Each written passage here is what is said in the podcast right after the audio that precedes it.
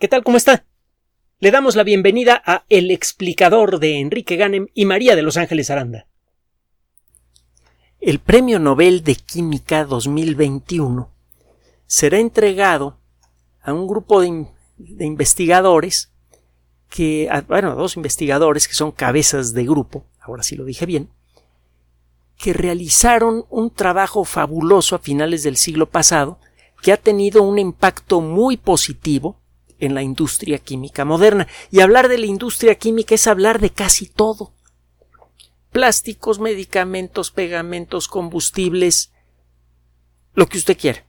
Prácticamente ninguna industria escapa a los beneficios generados por la química. Cuando come usted una pieza de pan, está usted comiendo, entre otras cosas, las consecuencias de nuestro entendimiento del funcionamiento de átomos y moléculas. Algunos eh, eh, productos que sirven para darle mejor consistencia al pan y, e incluso para protegernos de enfermedades graves que pueden ser producidas por una descomposición invisible en piezas de pan, son construidos gracias, en la actualidad, gracias al trabajo de estos investigadores. Se trata de Benjamin List y David Macmillan. Benjamin List es alemán, trabaja en, ah, eh, en, la institución Max Planck, de la que hemos hablado en muchas ocasiones, y el doctor Macmillan en la Universidad de Princeton. ¿Qué hicieron estas personas? Tiene mucho tiempo que sabemos que algunas reacciones químicas proceden con gran rapidez cuando son ayudadas por sustancias que no participan en ellas. Esto es especialmente cierto en el caso del mundo de la vida, pero pasa también en el mundo inorgánico. Eh, sabemos que las proteínas son moléculas fundamentales para la vida, que nuestras células tienen que fabricar proteínas con una velocidad espectacular. Sin embargo, si usted pone las, las proteínas son moléculas que están hechas de moléculas más chiquitas, así como las palabras están hechas con letras, y hemos usado el ejemplo muchas veces, las proteínas están construidas con aminoácidos. Y eh, si usted pone un montón de aminoácidos en un frasco, no se empiezan a pegar entre sí. Si trata usted con técnicas clásicas de química, las que había a mediados del siglo pasado, pegar dos aminoácidos, acaba usted eh, gastando un montón de dinero en sustancias a veces difíciles de conseguir, necesita usted a veces una temperatura eh, anormal para un ser vivo, etcétera, etcétera, etcétera. Entonces, cuando piensa, se pone a pensar usted, bueno, ¿y qué hacen los seres vivos para fabricar proteínas y en el laboratorio no puedo fabricarlas más que con temperaturas elevadas o usando sustancias que son venenosas para un ser vivo? Resulta que existen, entre otras proteínas, hay un subgrupo de proteínas. Las proteínas sirven para hacer muchas cosas. Hay unas que le dan forma, eh, que le dan estructura a la célula, eh, hay otras proteínas que sirven para capturar, por ejemplo, la energía de la luz y convertirla en energía química que luego se puede utilizar para otras cosas. Tiene un montón de aplicaciones. Las proteínas sirven para hacer casi todo lo importante en el mundo de la vida. Pero bueno, si usted clasifica a las proteínas, usted encontrará necesario crear una categoría para proteínas que no eh, que por sí mismas no hacen nada no hacen nada realmente útil, nada directamente útil. Solamente ayudan a construir proteínas útiles. Y es por esto que este tipo de proteínas son las más útiles de todas. Si usted trata de ver para qué sirve una enzima de manera directa, pues, normalmente no sirven para mucho pero las sustancias que son construidas por las enzimas o las que son destruidas por las enzimas sí que tienen gran relevancia para la vida. Las enzimas son moléculas que aceleran una reacción química montones de veces. Si usted pone aminoácidos en un frasquito, pues puede pasarse muchos años esperando a que se peguen dos de ellos. Si pone usted la enzima apropiada, se comienzan a pegar unas con otras rapidísimo. Estas moleculitas rápidamente encuentran el camino para enlazarse cuando son ayudadas por una enzima. Bueno, las enzimas son catalizadores, catalizadores orgánicos. Un catalizador es una sustancia que facilita una reacción química. Puede ser orgánico o inorgánico. En el mundo orgánico, a los catalizadores se les llama enzimas. En el mundo inorgánico, los catalizadores pueden ser muchas cosas diferentes. Por ejemplo, el platino es un gran catalizador. Cuando usted tiene un pedazo de platino caliente y choca contra él una molécula orgánica, por ejemplo, una molécula hecha de gasolina a medio quemar que tiene muchos átomos de carbono y de hidrógeno, la molécula inmediatamente se rompe en contacto con el platino y con el oxígeno del aire. Se forma dióxido de carbono y agua. Los átomos de carbono se sueltan y cada uno de ellos se agarra a átomos de oxígeno y los átomos de hidrógeno se sueltan y se pegan a átomos de oxígeno también. Esa reacción ocurre rápidamente en la superficie del platino. Es por eso que en el escape de los automóviles existe una malla esponjosa metálica que puede estar recubierta de platino o de otros metales que son igualmente caros. El platino, la presencia de platino en el interior de una célula sería una muy mala noticia para la célula, porque el platino empieza a romper moléculas eh, orgánicas, en particular proteínas, con gran rapidez. Actuaría casi casi como un veneno. El caso es que en el mundo de la vida, algunas proteínas tienen una característica que se parece al platino, facilitan reacciones químicas. Esto lo sabemos desde hace ya varias décadas e incluso se utilizan enzimas en muchas industrias para construir sustancias, por ejemplo, algunos medicamentos. Pero el caso es que no sabíamos cómo funcionan las enzimas. Poco a poco, con el paso de de los años y con el trabajo de muchos investigadores hemos empezado a entender qué onda con las enzimas. Una de las observaciones que hizo uno de los dos ganadores del premio Nobel, Benjamin List, es que cuando usted, si usted pone en la pantalla de una computadora la estructura molecular de una enzima, acaba usted con una cosa que parece como, como una esponja gigantesca, llena de bolitas. Esas bolitas son átomos. Una enzima típica puede tener decenas de miles o incluso en, algunos casos centenares de miles de átomos. Pero a la hora de ponerse a estudiar con técnicas modernas, ¿qué rincón de la enzima es la que realiza esa labor que hace tan interesante a la enzima misma? Encuentra que siempre es un pedacito chiquito de la molécula. El resto de la molécula está allí, pues quién sabe para qué pero la parte activa de la enzima es un rinconcito que a lo mejor tiene, pues, ¿qué será? Un par de docenas de átomos, 30 pues, átomos, una cosa así. Y esto pasa con todas las enzimas. Lo que se llama el sitio activo de las enzimas siempre es pequeño en relación a la molécula completa. Hay varios detalles que comentar al respecto. Si usted cambia un átomo en un rincón opuesto lejano al sitio activo, a veces, y esto es consecuencia de las extrañas reglas de la mecánica cuántica, se descompone toda la estructura de la molécula e incluso este pequeño grupo de átomos que está lejos del sitio de la alteración deja de funcionar. No es tan fácil eh, eh, eh, entender cómo funcionan las enzimas. Pero bueno, el caso es que Benjamin List empezó a explorar el sitio activo de algunas enzimas interesantes y encontró en, varios casos que uno de estos aminoácidos, la prolina, que es una molécula que tiene 1, 2, 3, 4, 5, 6, 7, 8, 9, 10, no sé, 15, creo que, a ver si conté bien, 16 átomos, y si no, ni me haga caso, ponga wiki espacio prolina, o proline, si lo quiere ver en inglés. El español, el castellano es más que suficiente. Bueno, el caso es que la prolina juega un papel fundamental en el funcionamiento de muchas enzimas, cuando menos de las que estudió el doctor List. Y a la hora de ponerse a estudiar con más detalle, apoyándose en, eh, conocimientos cada vez más cercanos a las bases de la mecánica cuántica, cuando se puso a estudiar qué rincones de la, prolina son principalmente responsables por, el, eh, por eh, esta magia molecular de, la, eh, de la catálisis, encontró que el átomo de nitrógeno que tiene la prolina, si quieres saber cuál es el átomo de nitrógeno de la prolina, de nuevo ponga wiki espacio prolina, que el átomo de nitrógeno jugaba un papel especial. Muchos catalizadores lo que hacen es, cuando dos moléculas se acercan al catalizador, el catalizador le roba electrones a una y se le entrega a otra.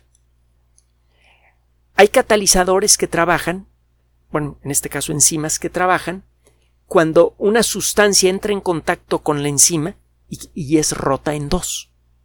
Cuando eso ocurre, se arrancan o se pegan electrones de más en algún rincón de la, de la sustancia que se va a, a, cortar y este cambio en la estructura electrónica de la molécula hace que la molécula se rompa. Se parece toscamente a lo que sucede con estas mallas grandes con las que va usted al, mercado, no me refiero al supermercado, sino al mercado sobre ruedas a comprar naranjas. Si usted rompe, o se le rompen más bien, no creo que nadie lo haga a propósito, se le rompen algunas de las hebras, la malla de pronto se deshace y se salen las naranjas. Algo vagamente parecido ocurre cuando una molécula grande es tocada por la enzima correcta la enzima va a inyectar electrones o a robarse electrones en un cierto rincón de la molécula y eso va a romper parcialmente la malla electrónica que mantiene a la molécula unida. Y la molécula se rompe en dos, o en tres, o en n partes. Entonces, gracias al trabajo de Liszt, hemos empezado a entender cómo funcionan a nivel molecular muchas enzimas. Ahorita le voy a decir porque esto es fabulosamente interesante y tiene un enorme valor práctico. El eh, trabajo del eh, doctor Macmillan es complementario. El, trabajo del doctor Macmillan permitió anticipar mejor el funcionamiento de, de ciertas enzimas. Y al igual que el trabajo del doctor List, sirvió para identificar rincones especiales en moléculas grandes, por ejemplo en grandes proteínas, que tienen las características apropiadas para disparar una reacción química. Como consecuencia de esto, fue posible empezar a construir catalizadores pequeños. En lugar de tener que construir una molécula grande y compleja para conseguir una cierta reacción química, Gracias al trabajo de estos dos investigadores comenzó a hacerse posible construir moléculas chiquitas que tienen las características electrónicas del sitio activo de las moléculas grandes que antes se utilizaban para esas reacciones químicas. Para construir algunos medicamentos, para eh, procesar algunos alimentos, etcétera, muchas veces se utilizan enzimas naturales, que son moléculas muy grandes. Son difíciles de construir. De hecho, no las construyen seres humanos sino que las construyen organismos vivos que se cultivan en laboratorio y luego hay que extraerle esas enzimas, que es un proceso complejo y costoso, y es un, proceso que además muchas veces requiere de elementos que, que, son poco amigables con el ambiente, el tipo de proceso al que hay que someter, eh, por ejemplo, a, la levadura para extraerle ciertas enzimas que luego se utilizan en ciertos procesos de fabricación, es ambientalmente agresivo y utiliza mucha energía. Y es algo a lo que afortunadamente ya empezamos a ser sensibles por estas fechas. Bueno, lo que consiguen estas personas es, mira, en lugar de que tengas que pasar por todo este proceso para fabricar muchas toneladas de esta molécula gigante que tiene nada más un rinconcito, que es el que realiza la actividad que tú quieres, mejor fabrícate esta molécula chiquita que yo te demuestro que va a tener la misma funcionalidad. ¿Por qué? Porque imita el eh, comportamiento de ese rinconcito de átomos que forma el sitio activo de esta molécula enzimática gigante que estás utilizando tú en tu industria. Ah, pues qué padre. Se empezaron a aplicar estas ideas en muchas industrias diferentes que utilizan como base la química y el resultado empezó a ser fenomenal a partir del año 2000, a principios de este siglo. Cada vez más y más industrias empezaron a dejar de lado los catalizadores que utilizaban antes y empezaron a utilizar estos microcatalizadores que están hechos principalmente con sustancias orgánicas. las consecuencias han sido muchas. Primero, eh, la producción de muchas cosas, pinturas, medicamentos, pegamentos, etcétera, se volvió mucho, mucho menos agresiva con el ecosistema.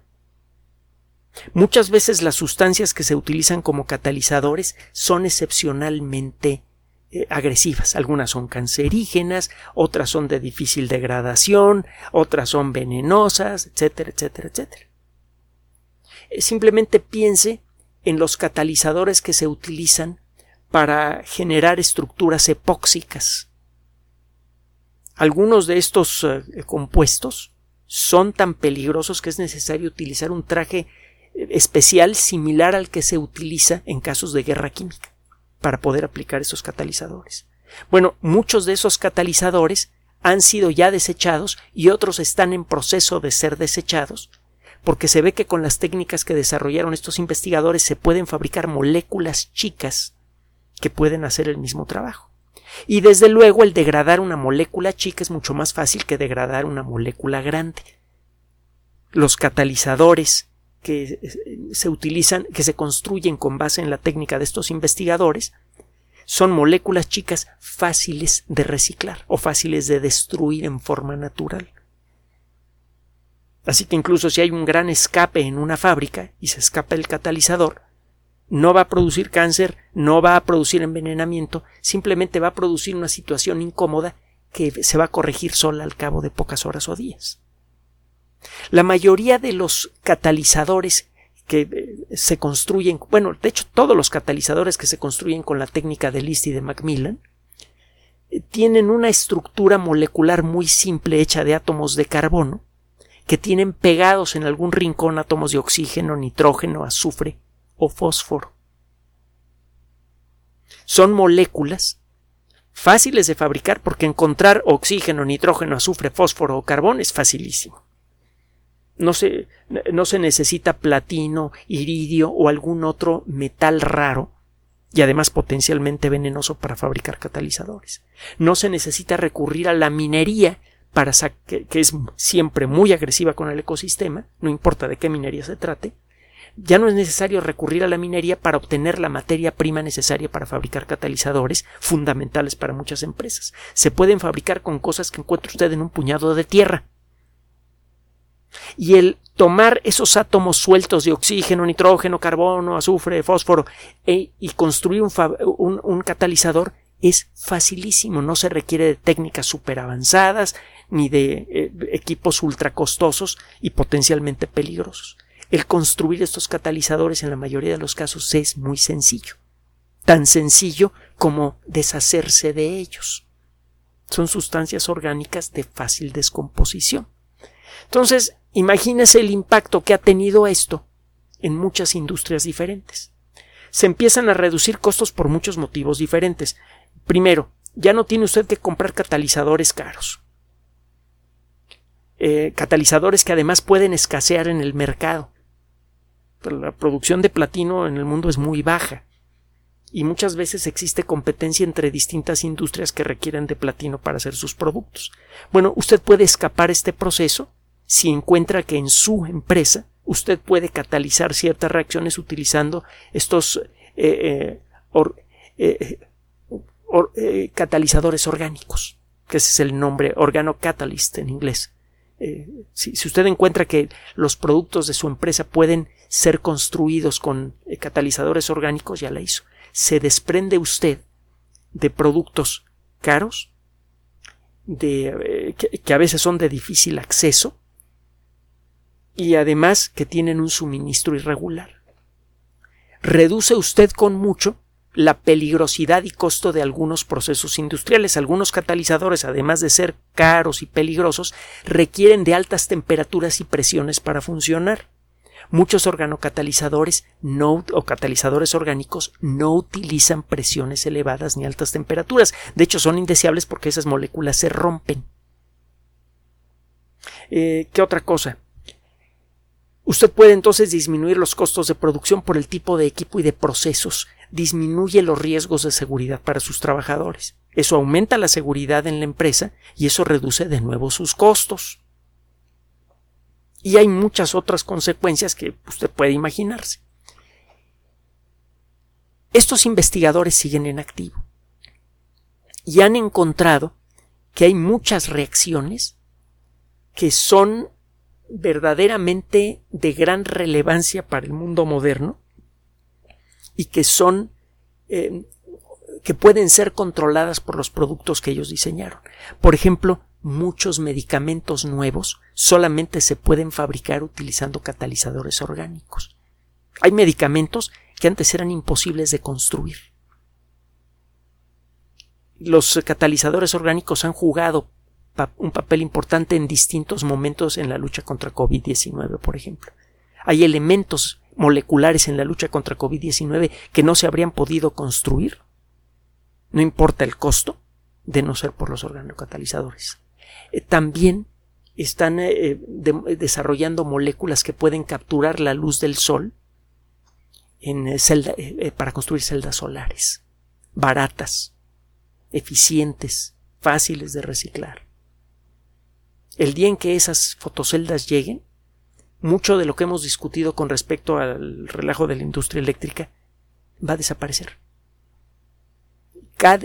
casi cada hogar va a tener la posibilidad de ser autosuficiente en lo que a producción de electricidad se refiere. Y si llegan los carros eléctricos, pues entonces cada hogar va a ser autosuficiente para todo, para calentar agua, para iluminar, para cocinar y para moverse. Y esto en buena medida podría ser consecuencia también del trabajo de estas personas. El premio Nobel, lo hemos dicho en otras ocasiones, se le entrega a personas que hacen, eh, que desarrollan alguna idea que permite penetrar mejor en los misterios básicos de la naturaleza, o que generan algún conocimiento que tiene gran valor práctico. El trabajo de estos individuos y de sus equipos ha conseguido las dos cosas. Entendemos mejor a nivel molecular cómo funcionan las enzimas, que son los catalizadores naturales de la vida, por lo tanto entendemos mejor el fenómeno vital y por otro lado tenemos una herramienta que apenas está comenzando a desarrollarse y a pesar de eso ya ha tenido un enorme y muy benéfico impacto económico, ambiental y social en muchas industrias del planeta, un impacto positivo que irá creciendo con el paso de los años. Gracias por su atención. Además de nuestro sitio electrónico www.alexplicador.net, por sugerencia suya tenemos abierto un espacio en Patreon, el explicador Enrique Ganem, y en PayPal, el explicador patrocinio por los que gracias a su apoyo sostenemos este espacio.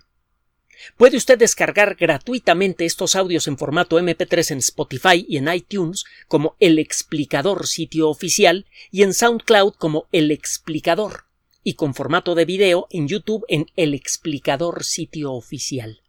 Recuerde nuestras redes sociales de siempre, Twitter Enrique-Ganem y en Facebook Enrique Ganem sitio oficial, El Explicador y los grupos que usted ya conoce.